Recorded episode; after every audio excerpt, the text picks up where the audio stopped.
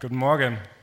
Ich möchte euch zu Beginn eine ganz äh, persönliche und äh, vielleicht etwas intime Frage stellen. Aber ich gehe mit dem Mikrofon nicht durch die Reihen. Ich werde es nicht abfragen. Ihr müsst es nicht ähm, für alle beantworten. Aber ich glaube, es ist eine wichtige Frage und eine spannende Frage. Und lasst ihr euch mal durch den Kopf gehen. Ich würde gern wissen, wie ihr eure Gebete beginnt. Wie beginnst du dein Gebet? Wie sprichst du Gott an? Welche Worte benutzt du? Ist es vielleicht schon seit Jahren irgendwie so die gleiche Floskel?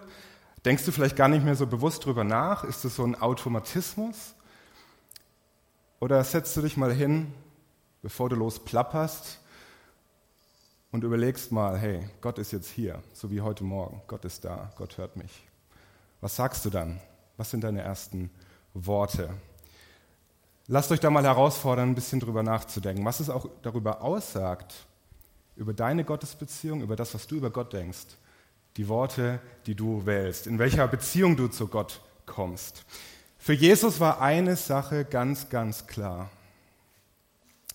Er wollte, wie Basti es gerade schon gesagt hat, dass wir Gott als unseren Vater kennen und ansprechen. Und deswegen sagt er, in der Bergpredigt, wenn er über uns das Beten beibringt.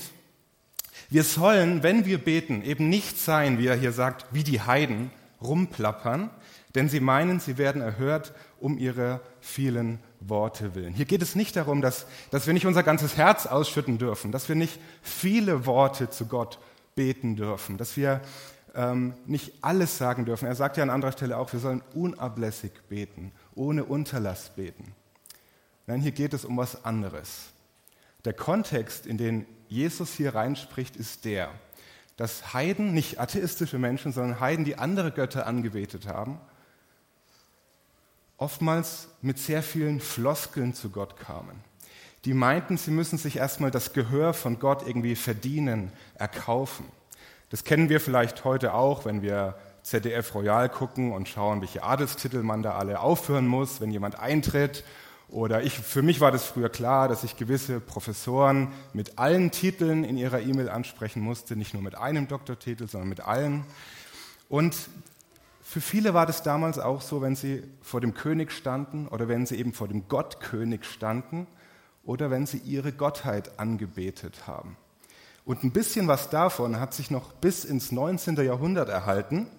Da hat nämlich etwas amüsiert ein Missionar einen Brief gelesen, den er erhalten hatte, im Nahen Osten von einem Dorfältesten, der was von ihm wollte. Und dieser Brief spiegelt ein bisschen was von diesem Kontext, von dieser Haltung wider. Der geht nämlich so los.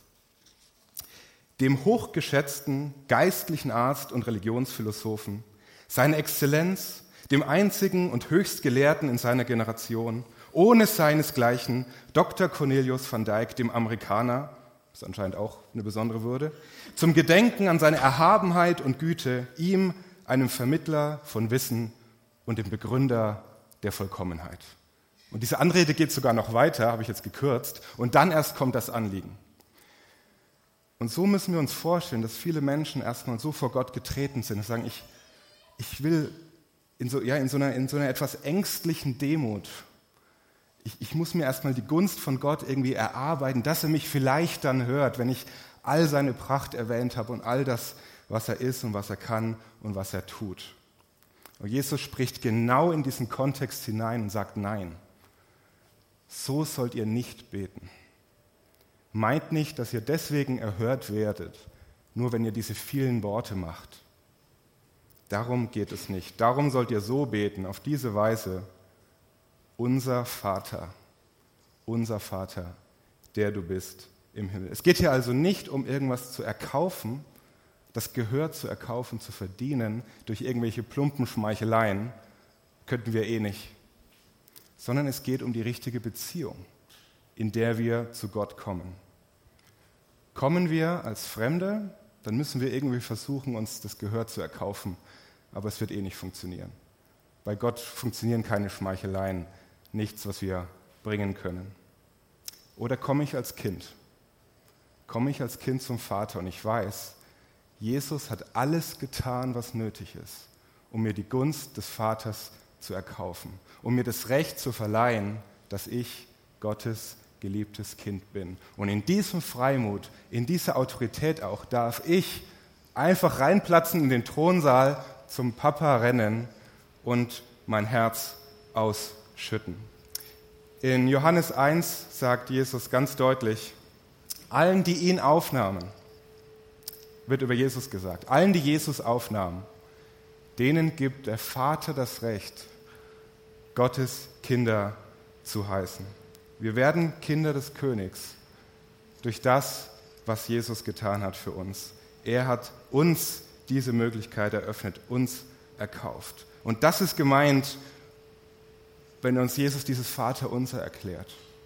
Kommt in dieser Beziehung, kommt als Kind zum Vater, in dieser Autorität, auch in dieser Vollmacht, in diesem Selbstbewusstsein. Und insofern hat also diese Predigtserie, ähm, haben wir nicht wir erfunden, sondern hat Jesus erfunden. Denn er will uns das einschärfen. Wir sagen, kommt zu Gott, wie Kinder, geliebte Söhne, geliebte Töchter zu ihrem Vater. Und die Frage, die ich mir stellen muss, ist, habe ich diese Beziehung oder habe ich sie nicht? Und wenn ich sie in, Jesus habe, dann bin ich geliebtes Kind und dann darf ich so zum Vater kommen, ohne große Worte, einfach weil ich sein Kind bin. Und jetzt können wir uns fragen, was steckt denn drin in diesem Vaterbild? Warum möchte Jesus uns Gott als den Vater vorstellen? Und da könnt ihr euch in der nächsten Zeit auch immer wieder mal damit beschäftigen. Ich habe nur so ein paar Impulse, die mir so kamen bei der Vorbereitung, was für mich in diesem Vaterbild drinsteckt. Ich habe zum ersten so gedacht, wow, es ist schon, ist schon clever, weil zum einen vermittelt Eltern-Kind, Vater-Sohn, Vater-Tochter ja eine, eine sehr starke Intimität.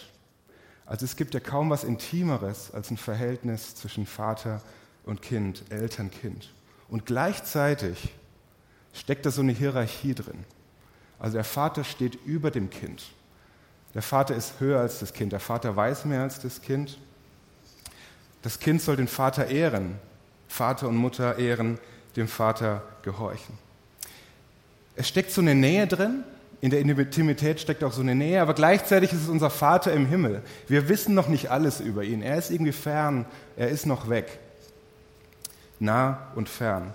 Er ist unser Erzeuger, unser Ursprung, unser Schöpfer. Und es ist nicht einfach mein Vater. Jesus sagt nicht, bete mein Vater. Jesus bete, Jesus sagt, bete unser Vater. Wenn ich den Blick aufmache im Gebet zum Vater im Himmel, dann bin ich sozusagen gezwungen, gleich den Blick auf meine Welt um mich herum zu richten ich bin in diese Gemeinschaft gesetzt mit Geschwistern in die Gemeinde, unser Vater. Ich kann nicht Gott lieben und nicht auch gleichzeitig die Menschen um mich herum. Da steckt für mich schon noch dieses Doppelgebot der Liebe drin, allein schon in der Eröffnung dieses Gebets, unser Vater im Himmel. Und dann dieser ganz spannende Fakt, dass wir dieses unser Vater mit einem einzigen aramäischen Wort repräsentiert haben. Ähm, Jesus hat uns gesagt, wir sollen zu Gott sagen, Abba. Betonung auf der letzten Silbe, ganz wichtig, nicht die schwedische, schwäbische Popband, das ist auch nicht, die, nicht die schwedische Popband, sondern Abba, unser Vater. Und das ist wirklich spannend, weil die ersten Christen, obwohl sie später die Bibel auch auf Griechisch aufgeschrieben haben, sie auf Griechisch sich verbreitet hat, haben die immer dieses aramäische Wort Abba beibehalten. Müsst ihr mal zu Hause in eure Bibeln auf Deutsch gucken. Manche behalten es bei, manche schreiben unser Vater. Eigentlich wäre es gut, aus der Kirchengeschichte her zu wissen, Abba. Denn es spricht sehr vieles dafür, dass die ersten Christen lange noch das aramäische Wort Abba beibehalten haben. Und das ist so eine noch viel intimere Ansprache an den Vater. Vielleicht kommt es dem deutschen Papa am nächsten. Es sind so die ersten Silben Mama, Papa, diese Herzenssprache, die ein Kind als allererstes lernt, so die ersten Silben, die ersten Worte. Und es sagt uns, dass Jesus hier was Spannendes tut. Er bricht nämlich dieses ganze Ding von, von hebräischen Tempelgebeten runter, diese heilige Kultur, die geistliche Sprache, bricht er runter in die Herzenssprache der Menschen um ihn herum.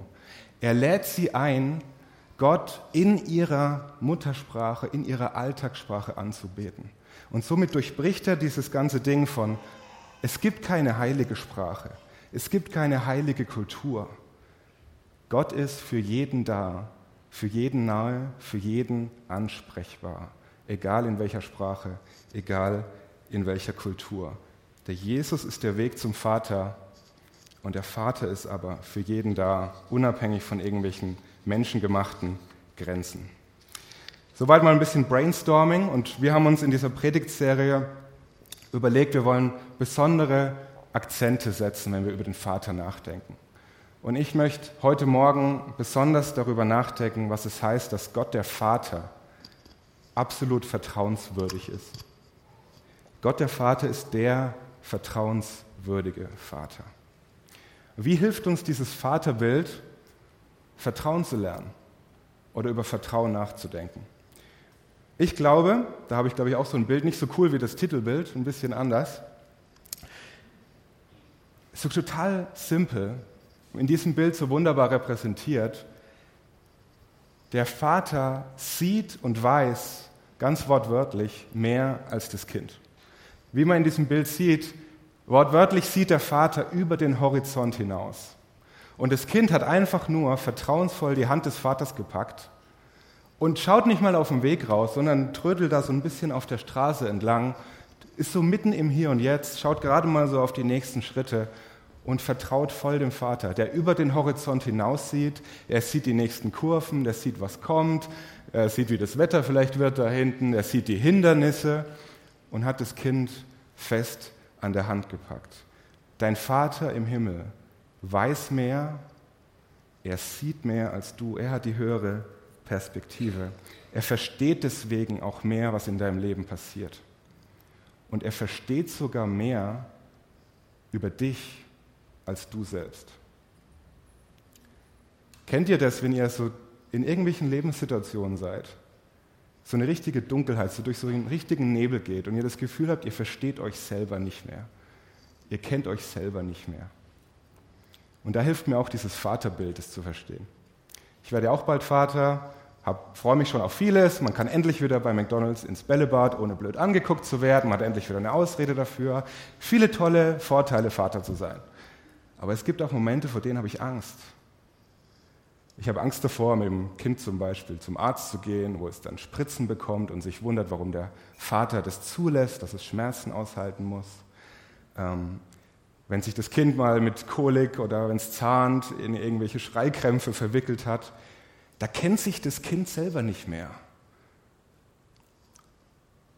Und der Vater, die Mutter weiß, ja, du schreist gerade, du zahnst gerade, du hast gerade das und das. Die Eltern wissen das. Aber die können das dem Kind in der Form noch nicht vermitteln, verbal irgendwie, intellektuell. Aber sie kennen das Kind viel besser in dem Moment, als sich das Kind selber kennt. Und über diese Beziehung zu den Eltern, Beziehung zu dem geliebten Vater, das einfach, der das einfach nur in dem Moment im Arm halten kann und versuchen kann, das irgendwie zu vermitteln, kann das Kind im Vertrauen ähm, da auch wieder rauskommen.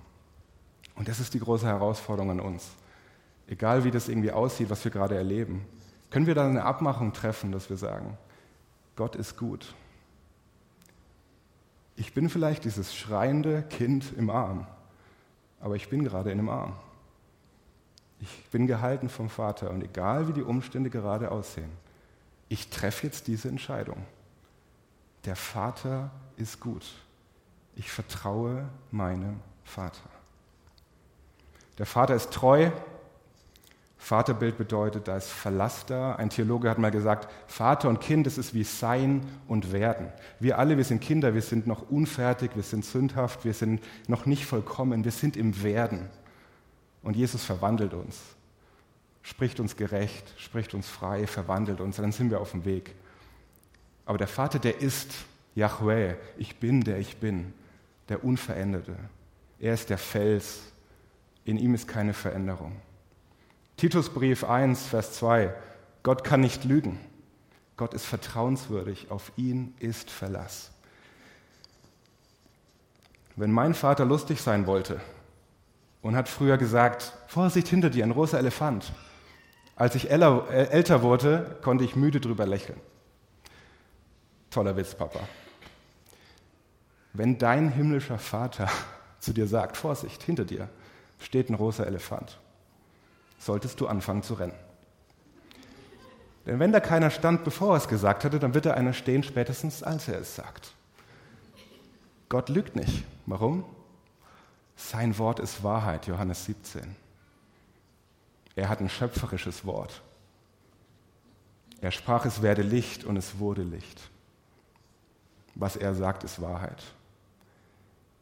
Suchst du in seinem Wort nach diesen Zusagen, nach diesen Versprechen, nach dieser Wahrheit? Glaubst du das, vertraust du darauf und lebst du danach? Lasst uns doch darin wachsen. Mit Vertrauen ist es ja so eine Sache. Psychologie sagt, jeder von uns, wie wir hier sitzen, jeder Einzelne hat unterschiedliche Vertrauensschwellen. Zwei Menschen von uns, gleicher, gleiches Alter, gleicher Bildungsstand, egal, können die gleiche Wahrheit hören können die gleiche Zusage hören. Aber aufgrund unserer Vergangenheit, unserer Erlebnisse, unserer Erfahrungen kann es sein, dass wir unterschiedlich lange brauchen, um da auch zu vertrauen, um da Vertrauensschritte zu gehen. Wir haben unterschiedliche Vertrauensschritte, äh, Vertrauensschwellen, abhängig davon, was wir erlernt haben, wie wir auch enttäuscht wurden in unserem Leben. Und da ist unser, haben wir ein unterschiedliches Grundvertrauen, Urvertrauen. Und es ist einfach so. Und das dürfen wir wissen und es darf uns auch ein Stück weit entlasten. Aber die gute Nachricht ist, die gute Nachricht ist, dass das veränderbar ist. Dass Urvertrauen, ein Grundvertrauen veränderbar ist. Wir können das lernen. Und Gott kann da auch heilsam reinsprechen. Gott kann da Veränderung schenken. Wir können Vertrauen lernen. Wir können Glauben lernen. Ich glaube, Herr, hilf meinem Unglauben. Wir können Gott darum bitten, dass wir auch im Vertrauen lernen. Wie? Indem wir den Vater, seine Versprechen immer besser kennenlernen. Mit Vertrauen ist es eine spannende Sache, habe ich gesagt. Vertrauen ist ja immer Leben ins Ungewisse. Wenn ich die Zukunft kennen würde, eins zu eins, bräuchte ich ja kein Glauben, bräuchte ich kein Vertrauen. Vertrauen lebe ich ständig, jede Sekunde. Die Frage ist nur, wem vertraue ich? Wer ähm, ist es wert, dass ich ihm vertraue? Und insofern ist das Vertrauen, das du hast, das Wertvollste, was du einem anderen Menschen schenken kannst. Dein Vertrauen ist das Wertvollste, was du einem anderen Menschen schenken kannst. Weil wenn du einem anderen Menschen vertraust, dann vertraust du ihm ja deine Zukunft an und insofern vertraust du ihm dein Leben an. Wenn ich wirklich vertraue auf eine Zusage von jemandem, dann treffe ich ja meine Entscheidungen, dann richte ich mein Leben danach aus.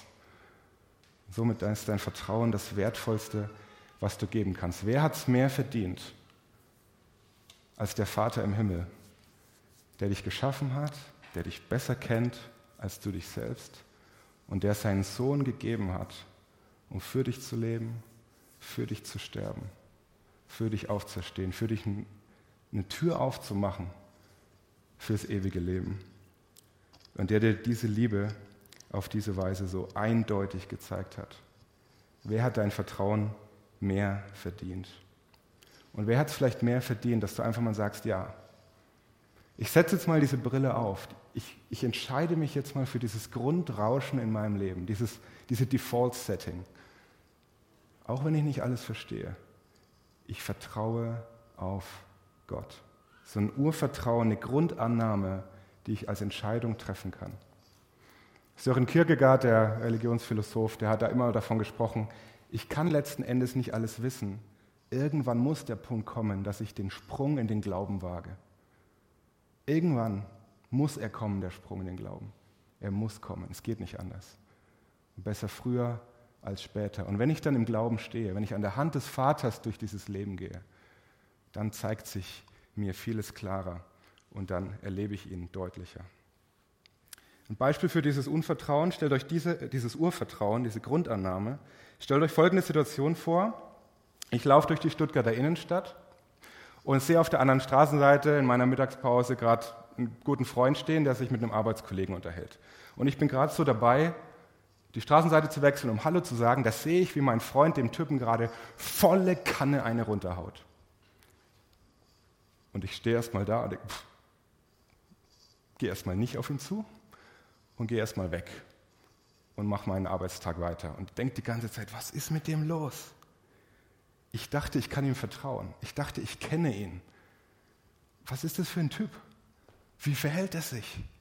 Und es baut so eine Distanz zwischen ihm und mir auf. Merkt ihr das? Und ich, ich zweifle und ich zweifle an, seinem, an dem Vertrauen, an der Freundschaft, an unserer Beziehung. Und es kann so weitergehen und die Distanz kann bleiben, bleiben, bleiben, bleiben, aufgrund der Erfahrung und dem, was ich gerade geglaubt habe zu sehen. Oder ich kann die Entscheidung treffen, ich kann mich daran erinnern, nein, ich vertraue diesem Freund. Das steht über allem drüber. Ich weiß, er ist gut. Was dazu führt, dass ich die Beziehung, in die Beziehung zurückgehe, zum Telefon greife, ihn anrufe und sage, hey, Matze, äh, ich habe da heute was Komisches beobachtet in der Innenstadt. Kannst, warst du das? Kannst du mir das mal erklären? Und er sagt, ja, boah, krasse Geschichte, du. Ich war mit meinem Arbeitskollegen da und du weißt, der hat voll die krasse Bienenallergie und wir reden da und da, wenn, während ich da stehe, verfängt sich eine Biene in seinem Hemdkragen und ich weiß nichts anderes zu tun und hau ihm volle Kanne da die Biene tot am Hals. Und sofort, sofort ist alles klar. Es gibt tausend Gründe, warum der Blick auf Gott verstellt sein kann. Die Frage ist, habe ich diese Grundannahme, Gott, du bist gut. Gott, du bist mein liebender Vater. Also können wir die Frage auch rumdrehen, äh, wenn wir um, um Vertrauen bitten, wenn wir uns Vertrauen wünschen und fragen, hey, was hindert uns eigentlich daran am Vertrauen? Vielleicht hilft uns das ja dann zu überlegen, wie wachsen wir im Vertrauen. Also was kann uns hindern, dem Vater zu vertrauen? Ich bin mal auf drei Punkte gekommen. Äh, erstens der falsche Blick auf mich selbst, zweitens der falsche Blick auf meine Umstände und drittens der falsche Blick auf Gott.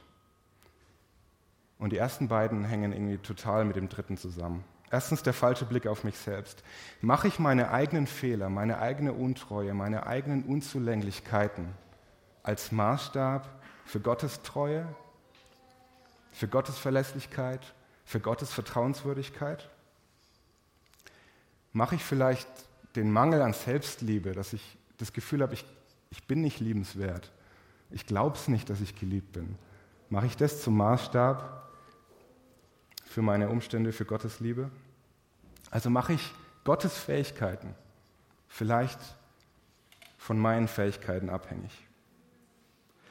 Zweitens der falsche Blick auf meine Umstände. Ich erlebe schlechte Dinge und ich zweifle an Gott. Aber die Wahrheit ist doch, das wissen wir doch, rational wissen wir das doch alle. Meine Umstände sind nicht der Maßstab für Gottes Liebe. Deswegen müssen wir uns wirklich mal zusammennehmen und eine Entscheidung wieder treffen und sagen, ich will meine Umstände nicht für den Maßstab für Gottes Liebe zu mir nehmen, sondern ich will meine Umstände an der Liebe Gottes zu mir messen. Das sind zwei Perspektiven, zwei Blickrichtungen aber die alles verändern. Und Gott der Vater hat so viel dafür getan, dass wir mit der zweiten Alternative durchs Leben gehen. Er hat so viel getan, ähm, um, um unser Vertrauen zu werden. Ich will Gottes Liebe nicht an meinen Umständen messen, sondern meine Umstände an Gottes Liebe. Nehmen wir nur mal den Blick auf Jesus, Garten Gethsemane. Er betet Blut, Schweiß und Tränen. Er weiß, was vorher kommt. Da ist nichts mit, ich fühle Gott, ich spüre Gott, mir geht es gerade so super. Da ist tiefe Dunkelheit, da ist Schmerz, da ist Leid. Und in dem allen ist Gottvertrauen. Und da ist das Gebet, Vater, nicht wie ich will, sondern wie du willst. Oder am nächsten Tag am Kreuz. In dem ganzen Leid, in dem ganzen Nebel, in der ganzen Dunkelheit in den Umständen, die schlimmer nicht sein könnten. Vater, in deine Hände befehle ich meinen Geist. Vater, guter Vater, aber. Ja, und drittens ähm, der falsche Blick auf Gott. Und da hängt irgendwie alles so ein bisschen zusammen. Und die große Frage von Anfang, vom Anfang, in welcher Beziehung stehe ich zu Gott? Man hört ja manchmal so die Formulierung, es geht beim christlichen Glauben darum, eine Beziehung zu Gott zu haben. Und das ist nur halb richtig. Weil die Bibel macht eine Sache ganz klar, dass jeder Mensch, egal wann, egal wo, per se in einer Beziehung zu Gott steht. Die Frage ist nur, wie sieht diese Beziehung aus? Sind wir Feinde Gottes? Beziehungsstatus kompliziert? Feinde Gottes, Römer 5? Oder sind wir Kinder Gottes, Söhne Gottes, Töchter Gottes, Römer 8? Es gibt kein neutrales Gebiet. Wir sind entweder Feinde Gottes aber darin zeigt sich die Liebe, dass Christus für uns gestorben ist, als wir noch Sünder waren, als wir noch Feinde Gottes waren. Und gilt das für uns? Haben wir Ja gesagt zu dieser Einladung? Und sind wir dann deswegen Kinder Gottes, Tochter Gottes, Sohn Gottes, mit allem, mit allem, was dazugehört?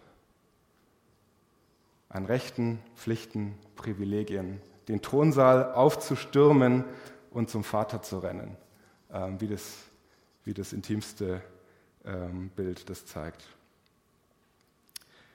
Also was habe ich für einen Blick auf Gott? Was glaube ich, wie Gott über mich denkt? Bin ich durch Jesus ein Kind Gottes? Ich habe euch gerade schon gesagt, das ist das, dieses Grundrauschen, das wir brauchen, das Gott uns klar machen möchte. Ihr sollt zu mir als zum Vater kommen. Und ich möchte zum Abschluss ein Beispiel nochmal geben, wie uns dieses Grundrauschen helfen kann, äh, überall im Leben, auch gerade wenn wir, wenn wir in die Bibel schauen und oftmals vielleicht so denken, oh Gott, wie bist du eigentlich? Ähm, wo wir selber checken können, wie wir manche Geschichten wahrnehmen, in welcher Beziehung wir eigentlich stehen. Wie komme ich vor Gott? Wie komme ich vor Gott? Was denke ich über ihn? Was ist meine Grundannahme über Gott? Und ich habe ein, ein Gleichnis rausgesucht, da taucht der Name Gottes äh, als Vater überhaupt nicht auf. Die Formulierung Vater finden wir da gar nicht. Und es ist auf den ersten Blick ein Gleichnis, das, das vielleicht ein bisschen holprig ist.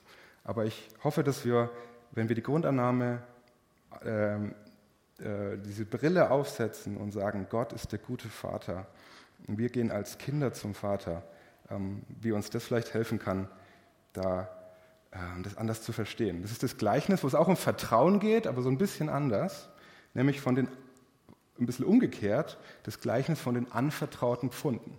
Kurze Überraschung vielleicht für den einen oder anderen, aber ich hoffe, es wird klar, worauf ich hinaus möchte.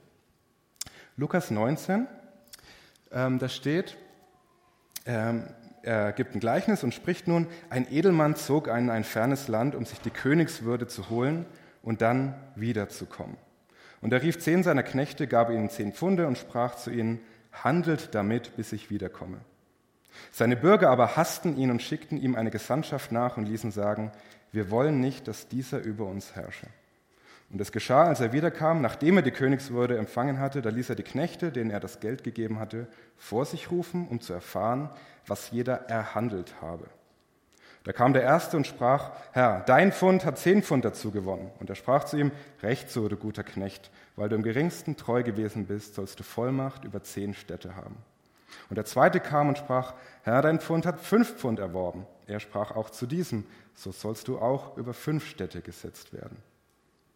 Und ein anderer kam und sprach, Herr, siehe, hier ist dein Pfund, das ich im Schweißtuch aufbewahrt habe. Denn ich fürchtete dich, weil du ein strenger Mann bist. Du nimmst, was du nicht eingelegt, und du erntest, was du nicht gesät hast. Da sprach er zu ihm, nach dem Wort deines Mundes will ich dich richten, du böser Knecht. Wusstest du, dass ich ein strenger Mann bin? dass ich nehme, was ich nicht eingelegt und ernte, was ich nicht gesät habe?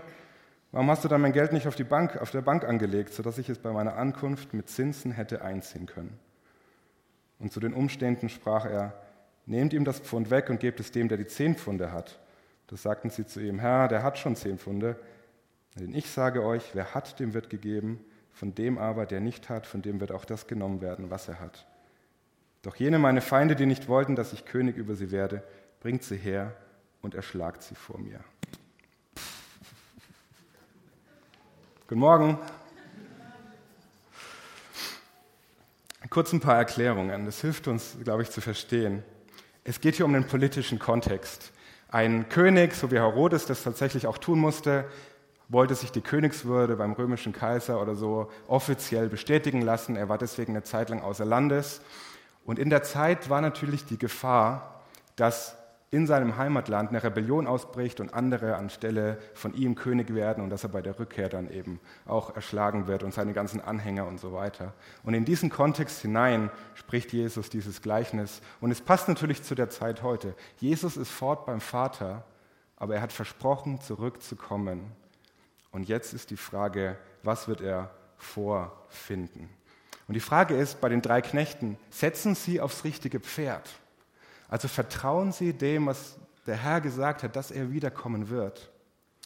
Und es geht am Ende nicht darum, dass sie irgendwie eine gute Summe vorweisen können, dass sie dann hier Bilanz machen und sagen, oh, das ist richtig schön Kohle, die ihr eingenommen habt. Und da müsst ihr bei euren Übersetzungen in der Bibel zu Hause auch mal gucken, dass da nichts sowas von Gewinn oder Geld steht oder so, ja, die Formulierung ist hier ganz wichtig, die hier verwandt wird. Es geht darum, die sollen öffentlich Handel treiben. Und er will am Ende wissen, wie viele Geschäfte sie gemacht haben. Nicht wie viel Kohle bei rumgekommen ist, sondern wie viele Geschäfte sie gemacht haben. Es geht um Treue. Wie weit vertraue ich dem Herrn, dass er wiederkommt? Wie gehe ich mit dem um, das er mir anvertraut hat? Wie oft haben diese Knechte mit dem, was sie anvertraut bekommen haben, öffentlich auf dem Marktplatz gestanden und haben gesagt, ich gehöre zu dieser Partei, ich gehöre zum wahren König, ich gehöre zu diesem Vater. In der Gefahr vielleicht, dass mal kurz ein, ein Dolch oder irgendwas in der Niere landet, unbemerkt oder sowas. Ähm, es geht um Treue. Wer bekennt sich öffentlich zum Herrn?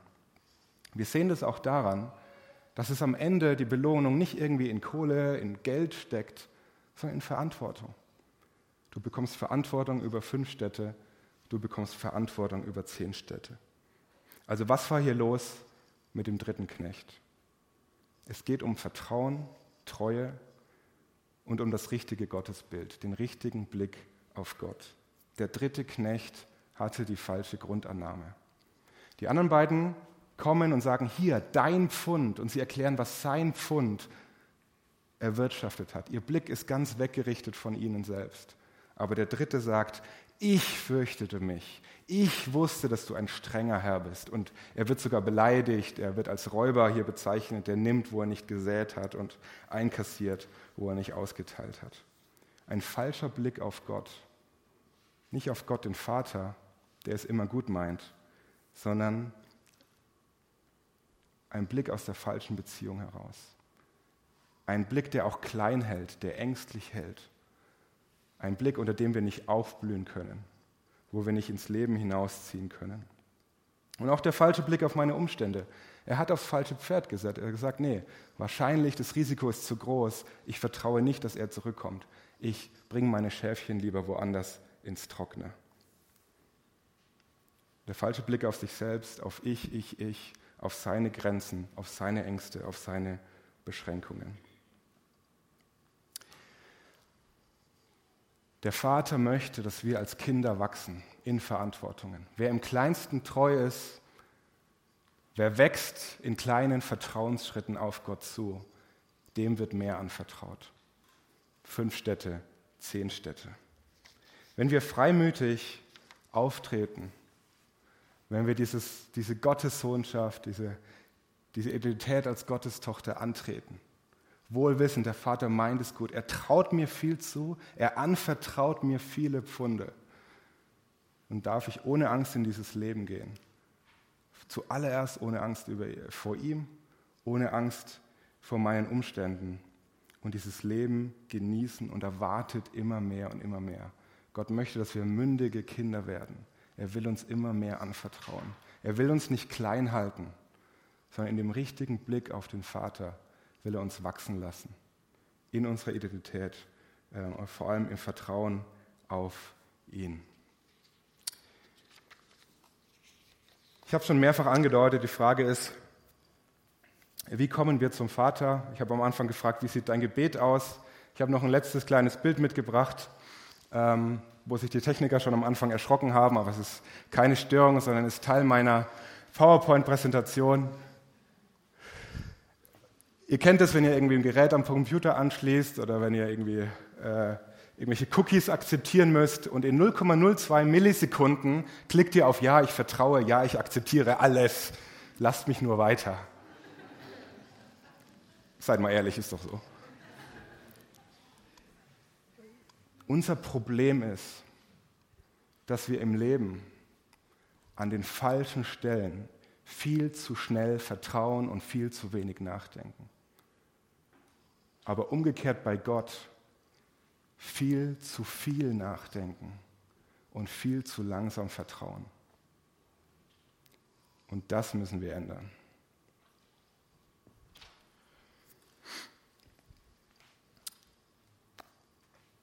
Lasst uns zum Abschied, ähm, Abschluss, ich renne nicht, noch nicht sofort raus, aber zum Abschluss, das Ganze ein bisschen festmachen für uns. Ich glaube, ein Teil von uns sitzt hier und er denkt sich, boah, bin ich Kind Gottes?